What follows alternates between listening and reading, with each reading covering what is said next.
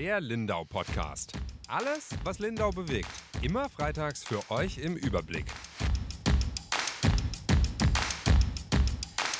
Liebe Lindauerinnen und Lindauer, wie Sie vielleicht hören, wir im Lindau Podcast haben heute was zu feiern. Und zwar wird unsere liebe Kollegin Yvonne Reuter Sie wird nichts, aber äh, sie arbeitet seit 25 Jahren bei der Lindauer Zeitung und hat deswegen heute frei, aber wir haben uns auch schon zu einer kleinen Mini-Feier getroffen. Deswegen einmal Yvonne auf dich. Cheers. Auf Yvonne. Auf Yvonne. Wir haben beschlossen, wir killen jetzt den restlichen Sekt in diesem Podcast. Ja, ich weiß auch nicht. Irgendjemand muss da auch immer die, die Flaschen schon alle aufmachen. Ja, die Flasche war einfach schon offen. Die hätten ja. wir gar nicht gebraucht, aber ist jetzt auch nicht so schlimm. Na gut. Sind wir heute vielleicht ein bisschen lustiger oder noch lustiger als sonst?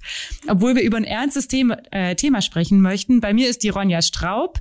Herzlich willkommen zurück erstmal, Ronja. Hallo, vielen Dank. Ich freue mich, dass ich wieder dabei sein kann. Genau, aufmerksame Zuhörerinnen und Zuhörer kennen dich äh, wahrscheinlich noch. Du warst bis vor einem halben Jahr bei uns Volontärin und bist jetzt zurück wieder als Volontärin, aber bleibst uns erhalten in Lindau. Vielleicht magst du dich noch ganz kurz vorstellen. Genau, sehr gerne, ja. Also ich war ähm, Anfang des Jahres schon mal in der Redaktion als Volontärin und habe mir es auch gewünscht und es ist in Erfüllung gegangen. Manchmal gehen ja Wünsche in Erfüllung, dass ich wieder zurückkommen kann und äh, bin jetzt auch nach Lindau gezogen tatsächlich ähm, auf die Insel, habe davor in Ravensburg gewohnt, komme ursprünglich aus dem Odenwald, das ist im Norden von Baden-Württemberg da bin ich aufgewachsen und habe dann Journalismus studiert und genau, habe jetzt mein Volo bei der Schwäbischen Zeitung gemacht, das dann auch bald ausläuft und ich freue mich sehr auf Lindau.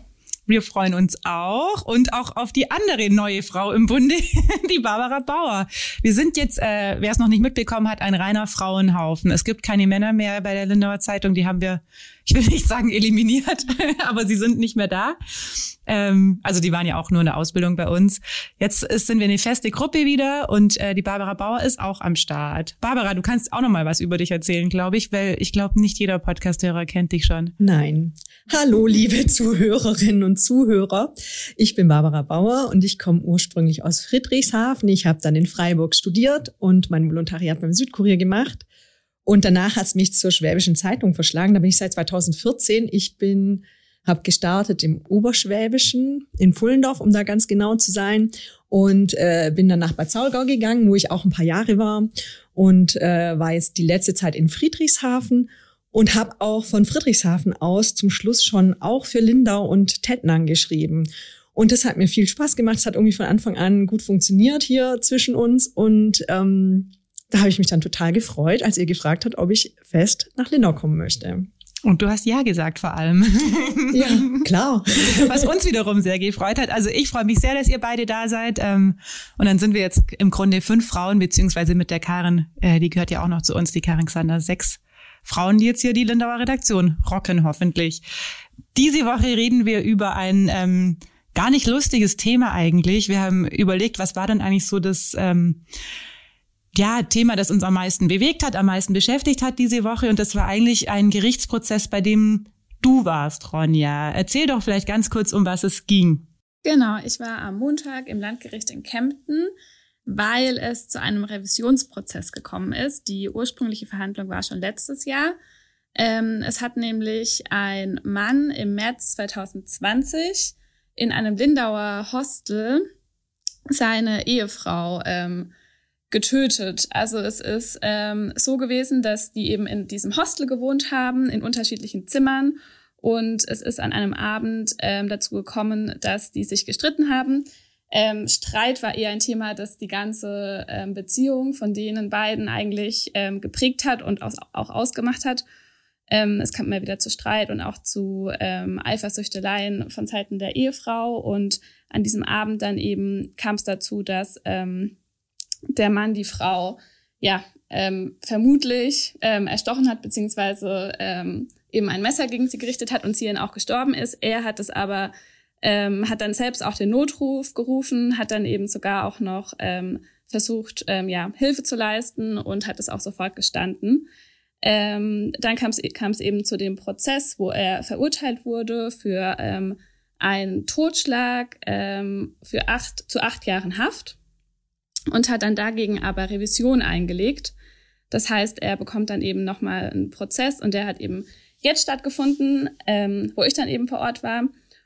Und es wurde eben nochmal so ein bisschen aufgeschlüsselt, was eigentlich genau war, ähm, was ja schon auch oft der Fall ist, dass dann eben nochmal eine Gutachterin äh, eben auch ähm, beauftragt wird, sich das Ganze nochmal anzuschauen. Und die war dann eben auch ähm, am Montag vor Ort.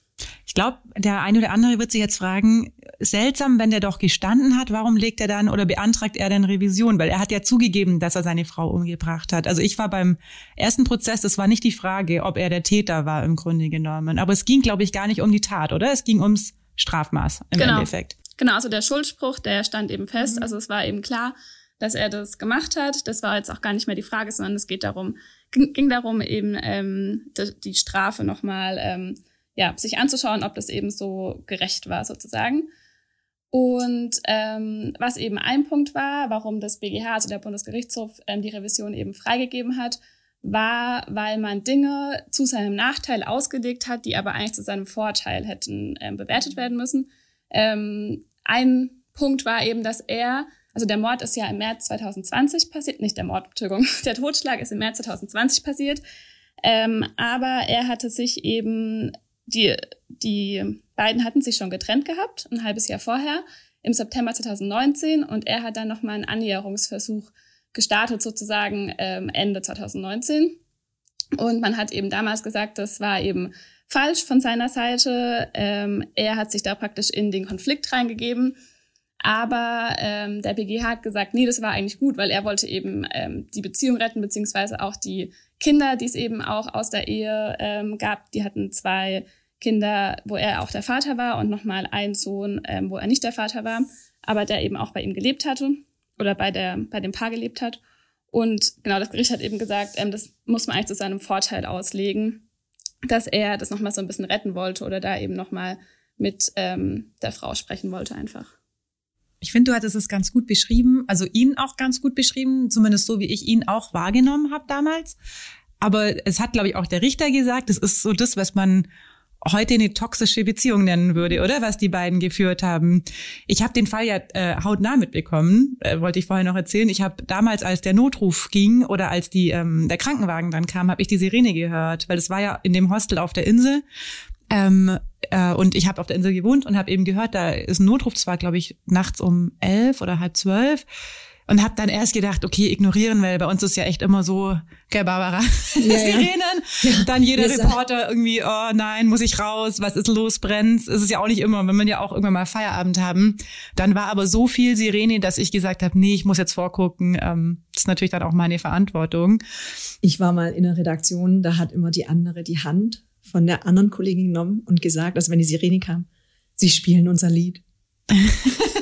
Also, es gibt so viele Journalisten, die damit zu tun haben, weil es unser Leben einfach stark beeinflusst oder, oder ja, unser Leben stark beeinflusst. Das ist vielleicht schon wieder zu hoch gegriffen, aber wir äh, zucken immer schon kurz zusammen und denken, Arbeit? Ja. Und es, also es passiert nicht unbedingt im negativen Sinn, dass man dann schnell wegrennt, sondern normalerweise, wir sind ja von Beruf aus neugierig und wollen wissen, genau. was passiert. Aber es ist schon so, also gerade auf der Insel kriegt man auch oft Sirenen mit und oft ist es auch irgendwie eine Brandmeldeanlage. Also ich habe da schon so ein bisschen auch, merkt dann auch, wie viel kommt dann nach, kommt nicht mehr so viel nach, haben sie wieder die Kollegen schon angerufen, dass nichts ist.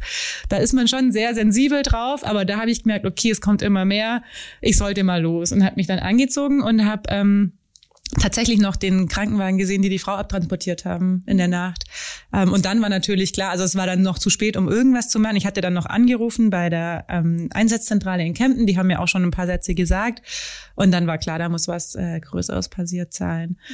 Ähm, ja. ja, genau, aber es war auf jeden Fall eine toxische ähm, Beziehung und was jetzt eben wieder auch ähm, vor Gericht dann nochmal klar geworden ist, oder so hat eben auch diese Gutachterin, die ich vorhin schon mal kurz angesprochen habe, das eben jetzt auch beschrieben, ähm, die den Angeklagten eben nochmal untersucht hat, sozusagen, dass er zwar keine psychische Störung hat, aber eben ähm, eine Auffälligkeit, eine auffällige Persönlichkeitsstruktur. Das heißt, er ist sehr zurückgenommen, sehr passiv, ähm, sehr ausweichend und hat eben auch in dieser Beziehung immer Konflikte vermieden, ähm, wollte dann lieber die Dinge laufen lassen, wie sie gelaufen sind, lieber nichts damit zu tun haben und hat sich halt nicht den Konflikten gestellt, die aber seine Frau auf ihn halt ja aus ausgewirkt hat oder die halt von ihr sehr stark kam, weil sie eben eifersüchtig war auf alles und auf jeden eigentlich, der äh, in diese Beziehung reingekommen ist. Also egal ob Oder auch nicht, oder? Oder auch nicht, genau, eigentlich gar nicht reingekommen, ja. in, in denen ihr Leben auch nur reingekommen ist. Egal ob es ähm, irgendwie bei der Arbeit, Vermieterin oder was auch immer war, sie hat ihm eben immer die Vorwürfe gemacht und ähm,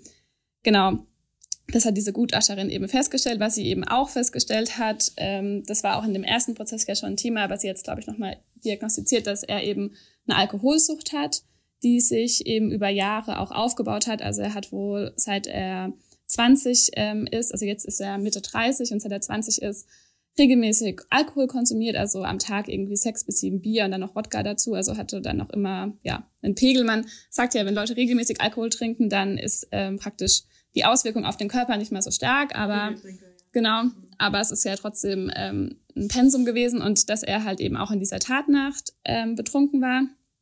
Und das war eben ein Grund, ähm, man nennt es dann strafmildernde Umstände sozusagen, ein Grund, warum er dann am Ende auch ähm, nochmal eine niedrigere Strafe bekommen hat, sozusagen. Also einmal diese Alkoholsucht, aber eben auch, dass er das gestanden hat sofort, ähm, eben schon auch vor Ort und dann eben auch nochmal im Prozess letztes Jahr und eben auch noch diese Rettungsversuche unternommen hat. War, haben Sie dann gesagt, dass er vermindert steuerungsfähig war oder so? Ja, Sie haben eben gesagt, dass man vermutet, dass es eben zu einer Hemmung sozusagen führt. Enthemmung, Enthemmung, ja. Mhm. genau. Ja. Ähm, das schon, aber trotzdem hat diese Gutachterin das eben auch nochmal gesagt, dass man nicht sagen kann, dass er irgendwie neben sich stand außer, ja, also, dass er eben nicht, er war schon noch steuerungsfähig, aber ähm, dass der Alkohol wahrscheinlich zu einer Enthemmung geführt hat, sozusagen. Und ähm, genau, das war eben einer dieser Punkte, die dann eben sich strafmildernd sozusagen ausgewirkt haben. Was bei dem Revisionsprozess jetzt eben auch noch ein bisschen außergewöhnlich war, war, dass die Eltern von der toten ähm, Ehefrau vor Ort waren. Die waren als Nebenkläger bei dem Prozess. Also die Mutter war als Nebenklägerin da, der Vater war auch da, aber ist eine Reihe hinter ihr gesessen sozusagen. Und ich glaube, die waren hauptsächlich da, um ihn einfach nochmal so zu sehen und das nochmal loszuwerden, was so, was ihr so auf der Seele auch gebrannt hat, weil sie war eigentlich den kompletten Prozess über relativ still oder hatte oder ja, konnte da ja auch nichts sagen, aber ist dann am Ende, bekommt ja immer der Angeklagte nochmal so das letzte Wort und dann hat er eben auch nochmal gesagt, dass er ähm, seine Frau eben auch sehr vermisst und ähm, die, die moralische Schuld praktisch schwerer ist als alles andere, was man ihm jetzt halt ähm, zu was man ihn jetzt eben verklagen könnte, aber hat sich dann eben an die Schwiegereltern ähm, gewandt und hat sich bei denen entschuldigt und dann ist das aus der Mutter eben so richtig rausgebrochen und dann hat sie ihn in so einer Dauerrede äh, eigentlich ähm, angeschrien, muss dabei halt auch weinen und ähm, hat dann eben ihm nochmal gesagt, dass sie doch so gerne geholfen hätte in der Beziehung und die ähm, Ehefrau eben immer alles so perfekt darstellen wollte vor ihrer Mutter, ähm, warum er denn nicht eingegriffen hat und ähm, um Hilfe gebeten hat, ähm, auch was eben die Kinder angeht, weil die eben auch vernachlässigt wurden in der Beziehung und dann eben irgendwann auch ähm, weggenommen wurden von den Eltern.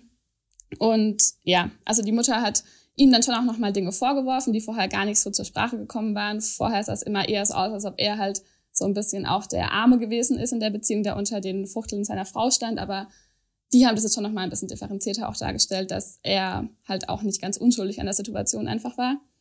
Aber am Ende hat es dann wenig, ähm, also hat es den Richter in seiner Entscheidung, glaube ich, wenig ähm, beeinflusst, weil ähm, er ihm dann trotzdem weniger Strafe Was kam denn raus? Genau. also raus kam dann statt den acht Jahren, muss er jetzt für fünfeinhalb Jahre ins Gefängnis und ein Teil davon in einer ähm, Entzugsklinik ähm, verbringen.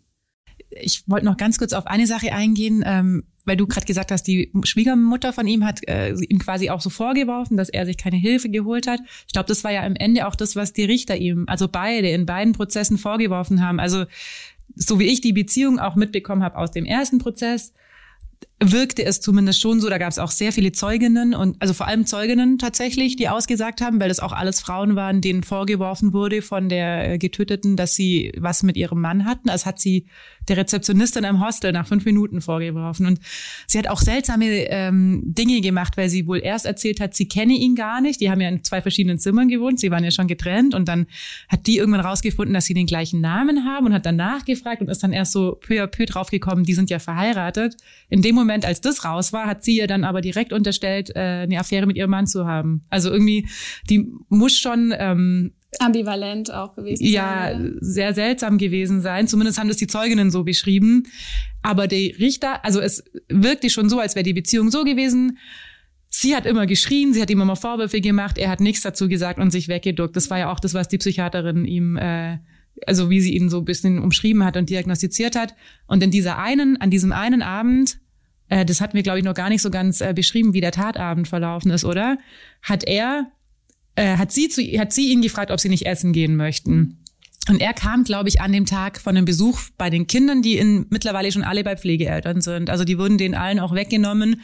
Ich glaube, wegen dem Streit zwischen den beiden. Also jetzt gar nicht unbedingt nur wegen der Mutter, sondern schon einfach, weil die Beziehung nicht gut war und die dann auch teilweise nicht gut zu den Kindern waren, oder? Also ich glaube, da hat auch er eine Rolle mitgespielt. Genau, ich glaube, der älteste Sohn ist dann wohl auch mit ähm, dreckigen Klamotten in der Grundschule aufgetaucht. Und dann hat eben auch die Lehrer gesagt, was ist mit den kinderlos und er hat auch eine Alkoholfahrt, also ist betrunken Auto Mit einem Kind gefahren, ja. Und das Kind war ohne Kindersitz im Auto gesessen. Also genau, klar, er hatte da genauso seinen Teil dazu beigetragen, dass es die Kinder nicht, nicht gut ging. Also in der Familie lief es nicht gut und äh, er kam an diesem Tag von einem Besuch bei den Kindern. Also das kam zumindest beim ersten Prozess auch stark raus, dass er da sehr hinterher war, die immer noch zu besuchen ähm, und sie dann auch nicht mehr so. Also sie war oft nicht dabei, weil sie aber auch immer den Pflegemüttern unterstellt hat, sie hätten eine Affäre mit ihrem Mann. Also das hat sie wohl wirklich jedem, weil die hatten da auch ausgesagt unterstellt. Und er war dann, glaube ich, schon psychisch angeschlagen. Also zumindest wurde es so beschrieben.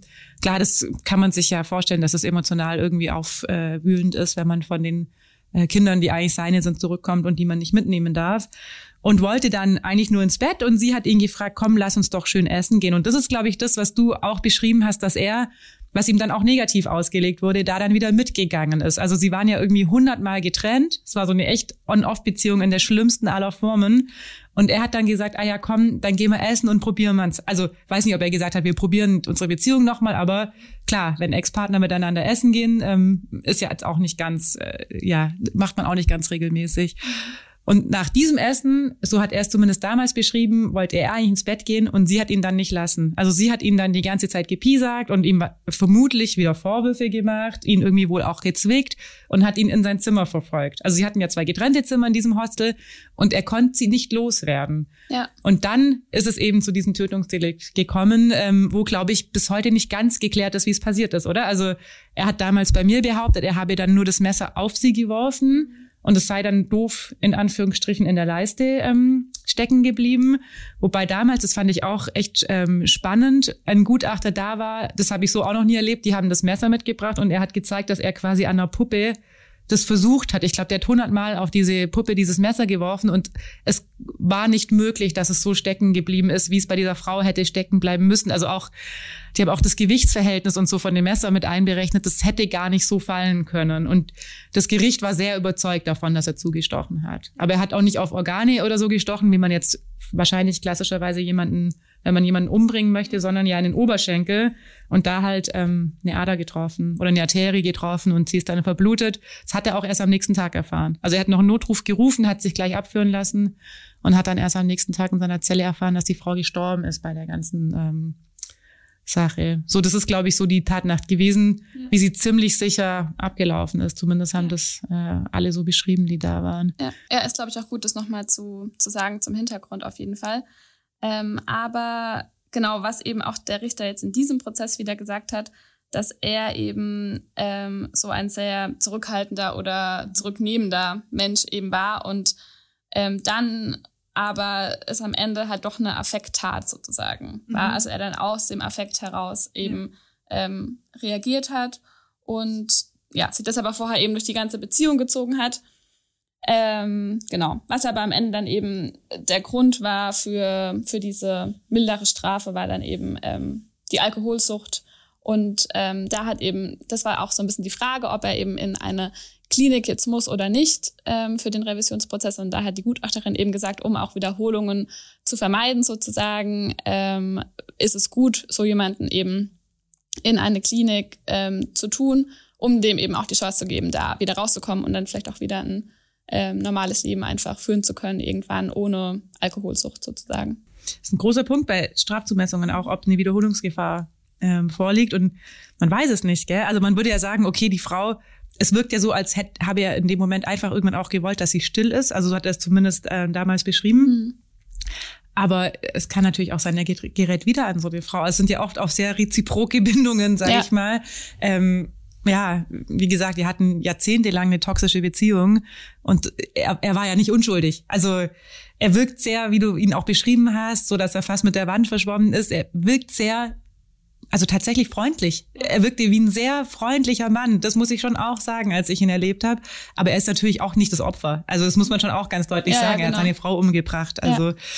Ähm, ja, also nee, Opfer ist er nicht. Und ich fand schon auch, dass er irgendwie freundlich gewirkt hat, aber auch so ein bisschen ähm, so sehr zurückgenommen und so, als ob er eigentlich gar nicht daran beteiligt sein möchte gerade oder mhm. so. Also er hat sich so versucht, ganz unauffällig zu verhalten und aber wie die ganze Beziehung eigentlich schon, oder? Ja, genau. Also er genau. hat sich wieder weggeduckt und wollte eigentlich mit diesem ganzen Konflikt und diesem ganzen ja, Diskussion nichts zu, tun haben. Und auch ja. als eben seine Schwiegermutter ihn dann vor Gericht so angegangen oder was heißt angegangen, ihn halt das alles vorgeworfen hat, hat er auch gar nichts dazu gesagt. Also er hat dann nur so vor sich hingestammelt und man hätte vermuten können, er hat sowas wie Entschuldigung oder ich wollte das nicht oder so gesagt, aber ausgesprochen laut hat er es halt nicht. Also er hat sich da auch immer gar nicht getraut, irgendwas zu sagen. Und da konnte man sich gut vorstellen, wie halt auch diese ganze ähm, Beziehung mit der ja, toten Ehefrau eben wahrscheinlich auch abgelaufen ist. Ich bin ja ein großer Fan von Zeitverbrechen. und Sabine Rückert sagt immer, ähm, sie beschäftigt sich mit Kriminal, also das ist die stellvertretende Chefredakteurin der Zeit, wer sie nicht kennt. Ähm, sie beschäftigt sich mit Verbrechen, weil das so viel über die Menschen aussagt und vor allem halt auch über die Psyche der Menschen. Und ich glaube, das ist auch das, also ich gehe, wenn man das so sagen kann, sehr gern zu Gerichtsprozessen. Das wirkt natürlich immer irgendwie ein bisschen makaber, ähm, aber man lernt schon viel und es wird einem auch oft irgendwie bewusst, wie normal man auch, also so blöd sich das auch anhört, oder? Ich glaube, Baba, du hast auch mal, bevor ich dich kannte, habe ich mal eine Riesengeschichte von dir gelesen, die war damals bei uns auf der Seite drei. Da ging es auch um einen Prozess, wo man sich wirklich bei jedem Satz gefragt hat, ist das irgendwie einfach ein Psychothriller, den jemand erfunden hat? Oder kann das wirklich in einem das Dorf, echte Leben. wo war das, äh, passiert sein? Ja, das war in, im in einem Dorf, das zu Owingen gehört, also da im Bodensee-Hinterland liegt. Also ein ganz kleines Dorf, hat vielleicht vier oder 700 Einwohner, ich weiß gar nicht mehr. Und ähm, da hat eine Seniorin, die war zu dem Tatzeitpunkt, glaube ich, 83 Jahre alt. Also ich bin mir jetzt aber bei den ganzen ja, Zahlen nicht mehr so alt. ganz, ganz sicher, ja. aber es war auf jeden Fall halt eine über 80-Jährige und die hat ähm, ihren Mann oder das war eigentlich, also die haben, waren geschieden, haben aber noch zusammen in einem Haus gelebt. Also es war auch so eine ganz verquere Beziehung, glaube ich. Also da ist immer auch, bleibt eigentlich beim Beziehungsthema. Ähm, die haben da zusammen gelebt und er hat eigentlich so, kam das dann raus in den Gerichtsverfahren, sie so unterhalten, immer unterstützt. Er hat ihre Kinder angenommen unterstützt und wirklich also so auch finanziell glaube ich oder? Finanziell, also es war sein Haus glaube ich ja, auch. Mhm. ja ja es war auch genau also äh, zumindest weitgehend also es muss so schon eher so seins gewesen sein. Er war auch an äh, also ja, ich weiß auch, wie soll ich das jetzt Sehr alles gutmütiger, oder? Also ich, also so kam es zumindest drüber, also dass er so gutmütig gewesen sei und sie schon garstig, boshaft, auch zu den Kindern auch gewalttätig, also vor allem auf der psychischen Schiene, aber die wurde wohl auch tätlich, also ähm, hat auch die Kinder geschlagen und den Mann immer niedergemacht.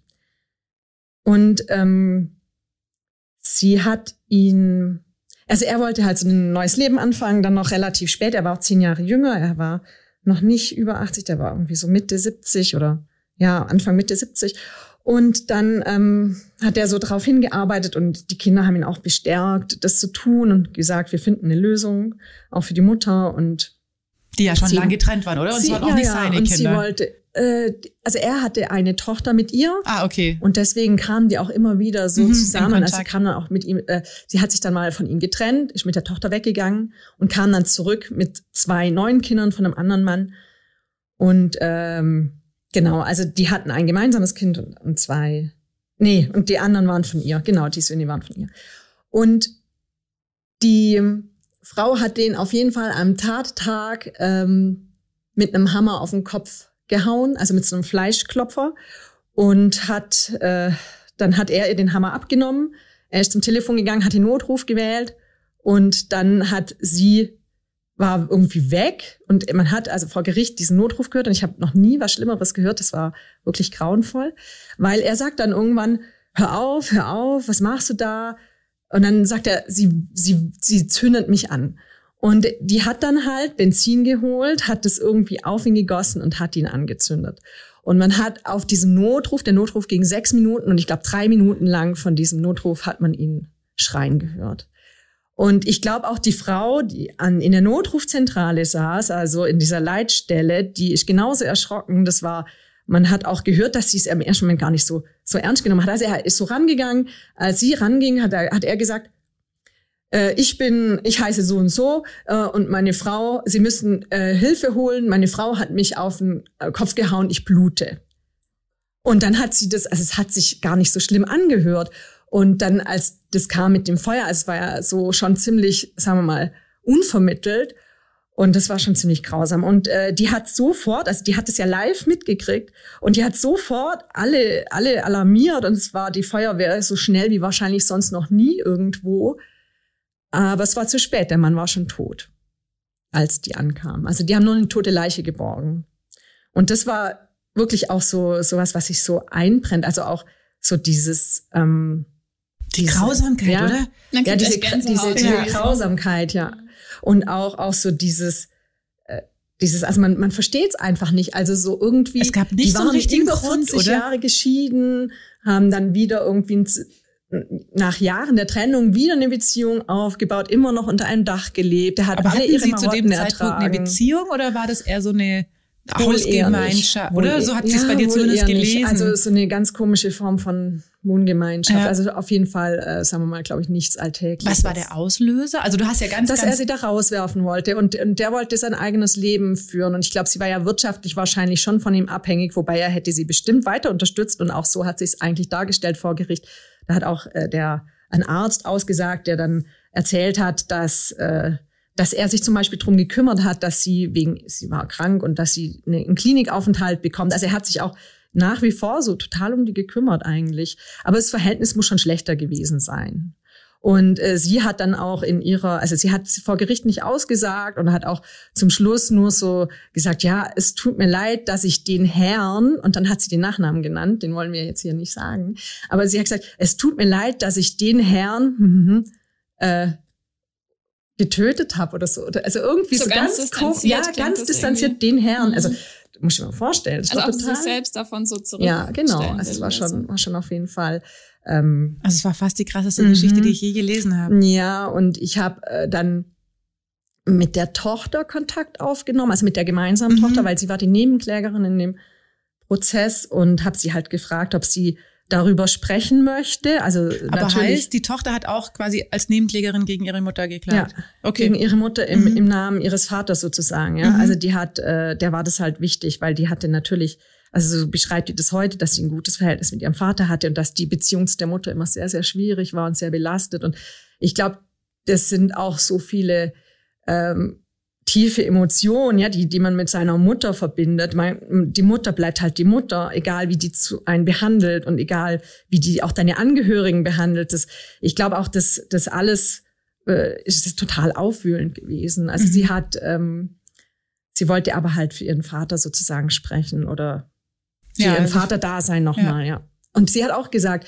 ich habe sie gefragt, also so diese Beziehung hört sich ja schon irgendwie total krank an, aber hätte sie sich das jemals vorstellen können, dass sie sowas tut? Und sie hat mich ja schon entgeistert angeschaut und gesagt, nein, natürlich nicht. Also Ja. das kann man sich nicht vorstellen. Und sie Nee. hat gesagt, auch, auch das, das hat ihr Leben so verändert, auch, also so- obwohl die, die ist ja über 50, aber sie, sie muss, ähm, ja, ist eine gestandene Frau, die, die hat ihr Leben im Griff, weißt, aber das ist halt trotzdem für sie so ein krasser Schlag gewesen nochmal. Natürlich. Ähm, obwohl sie ja schon immer auch unter dieser Beziehung zu ihrer Mutter zu kämpfen hatte. Ich glaube, das ist auch ein Thema, was man oft irgendwie so, auch wenn man über Prozesse berichtet, deswegen fand ich es auch so spannend, dass bei dir das jetzt auch in dem Text vorkam, Ronja, was Mhm. man so oft natürlich auch gar kein Raum dafür ist, zu berichten, wie geht's den Angehörigen. Also wir hatten hier vor ein paar Jahren ähm, einen Fall, da hatten die Mutter ihre neunjährige Tochter getötet. Also es hätte ein erweiterter Suizid werden sollen, aber sie wurde gefunden. Und ähm, da habe ich auch mit den Geschwistern quasi von den Mädchen gesprochen oder mit äh, einer Schwester. Und das ist schon da denkt man vorher nicht so viel drüber nach. Also auch wenn man sich mit dem Fall beschäftigt, weil es geht ja immer um Täter und Opfer. Aber wenn du natürlich der Mensch bist, dessen Mutter den Vater getötet hat oder dessen Mutter die Schwester getötet hat oder auch bei dir, dessen Schwiegersohn, die hat, es schien ja auch so, als hätten die ein gutes Verhältnis zueinander gehabt, sonst hätte sie wahrscheinlich nicht mal so offen mit ihm gesprochen. Dessen Schwiegersohn, den du eigentlich mochtest, die Tochter getötet hat. Da gehen ja noch ganz, ganz viele andere Beziehungen, die es da auch gab, sind ja für immer äh, zerstört. Und wie willst du das, also ja, und ich glaube, willst du das wieder kitten? Der Punkt ist vielleicht auch gerade bei diesem Fall, den ich jetzt beschrieben habe vorhin, die, die Frau ist alt, also die Täterin. Mhm, sehr alt, ja. Ähm, und sie ist auch, ähm, ja, so eine angehende Demenz hat der, hat der psychiatrische Gutachter da festgestellt. Und auch so von ihrer persönlich, ich glaube auch, also ich bin ja echt kein Experte, aber wenn, ich glaube, wenn, wenn ich jetzt so sagen könnte als Menschen, also von ihrer Persönlichkeit so ausgehend, so ein harter Mensch und so, und so schon auch, ja, so ein bisschen drangsalierend gegenüber anderen, die wird ja vielleicht auch der Tochter bewusst nie eine Entschuldigung sagen wollen oder sowas. Also das, ähm, das quält ja auch die Kinder. Ja, ja, natürlich. Das Umfeld ist ja komplett ja. betroffen eigentlich ja. auch von, von so Fällen. Ja, und ich glaube auch, dass, ähm, dass da einen Weg zu finden, wie damit klarzukommen, das hat mich halt interessiert und deswegen habe ich eben den Kontakt damals zu ihr gesucht und war auch total positiv überrascht, wie offen die mit mir gesprochen hat. Ja. Mhm. Aber ist auch nicht immer so. Nee, ist auch nicht immer so, aber ist in dem Fall vielleicht auch einfach so eine neutrale Stelle, die ja total wichtig ist, ähm, wo man das auch einfach vielleicht mal erzählen kann. Weil natürlich, also ja, mit wem redest du drüber? Oft redet, bespricht man sowas ja auch mit der Familie, aber wenn deine Familie quasi die Täter sind. Ja, oder ihre Kinder sind ja, das sind ja ihr Oma und ihre, genau. ja, ihr, genau. ihre Oma und ja. ihr Opa. Sind alle betroffen, so im näheren Umfeld, auf eine gewisse Art und Weise. Was ich da auch immer so krass finde, hat er sich gewehrt? Also ich meine, das ist ja auch, du hast beschrieben, er ist zehn Jahre jünger und er ist eigentlich der Mann. Also ja, ja, genau. Und ihr hättet, ihr hättet sie mal sehen müssen. Die war total, ähm, also ganz, er weiß nicht, ganz schmächtig, ganz schmal, auch klein. Also die hat zum Tatzeitpunkt anscheinend ungefähr so 36 Kilo gewogen. Boah. Also richtig wenig. Also Weil das habe ich mich damals auch gefragt. Auch sehr so. klein und sehr zart und er war schon ein größerer Mann ja. von einer normalen Statur. Und ähm, er war aber depressiv. Also das hat, den hat ja die Beziehung auch depressiv gemacht ja. oder wahrscheinlich ja die Depress äh, auch die Beziehung depressiv gemacht. Aber heißt, er hat sich auch nie gewehrt, oder? Und ich mein, er so hat sich auch mehr so überlegen. zurückgezogen und er hat wahrscheinlich äh, so, er hat ja schon den Hammer dann weggenommen, den Notruf gewählt. Aber ich glaube, der Moment, und das hat die Forensikerin damals vor Gericht so beschrieben, der hat gemeint, äh, Feuer ist so eine Waffe, du kannst nichts mehr tun, das ist so der absolute Schock, die absolute Starre, du kannst Klar, du kannst schon, nichts ja. mehr machen, es ist dann zu spät. Vor allem, wenn du mit Benzin übergossen wurdest vorher. Aber weißt du, ich meine, meinte er so den Moment zwischen, wo sie ihn mit dem Hammer äh, also theoretisch hätte er ihr wahrscheinlich auch einfach rauslaufen können oder den Hammer wegnehmen und sie überwältigen. Mhm. Ich meine, ja. er war ja offensichtlich überlegen körperlich. Ja, ja, aber er war dann irgendwie am Telefon ja. und und hat vielleicht nicht bemerkt, wie sie da wieder reinkam und ja und was was die die kam dann irgendwie hat ja dann die die Frau von der Leitstelle hat ja dann die die Feuerwehr gerufen und ich habe auch immer noch dieses Bild vor Augen, es ist vor meinem inneren Auge, dass sie auf dem Balkon saß, in einem Nachthemd mit Blutflecken und hinter ihr das Haus hat gebrannt. Diese alte Frau. Also ich, ich habe das, das war nicht so gruselig. Mhm. Also das mhm. könnte man halt auch kaum irgendwie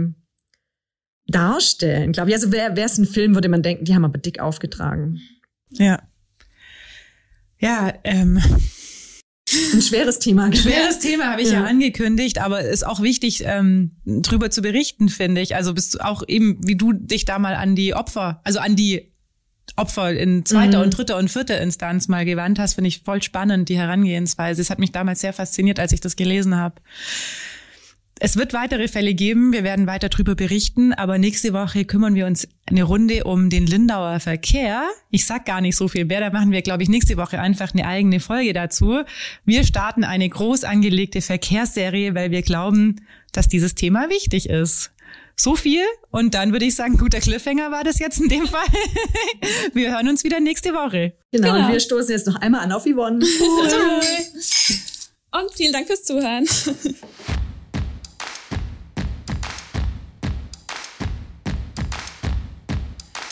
Der Lindau Podcast. Alles, was Lindau bewegt.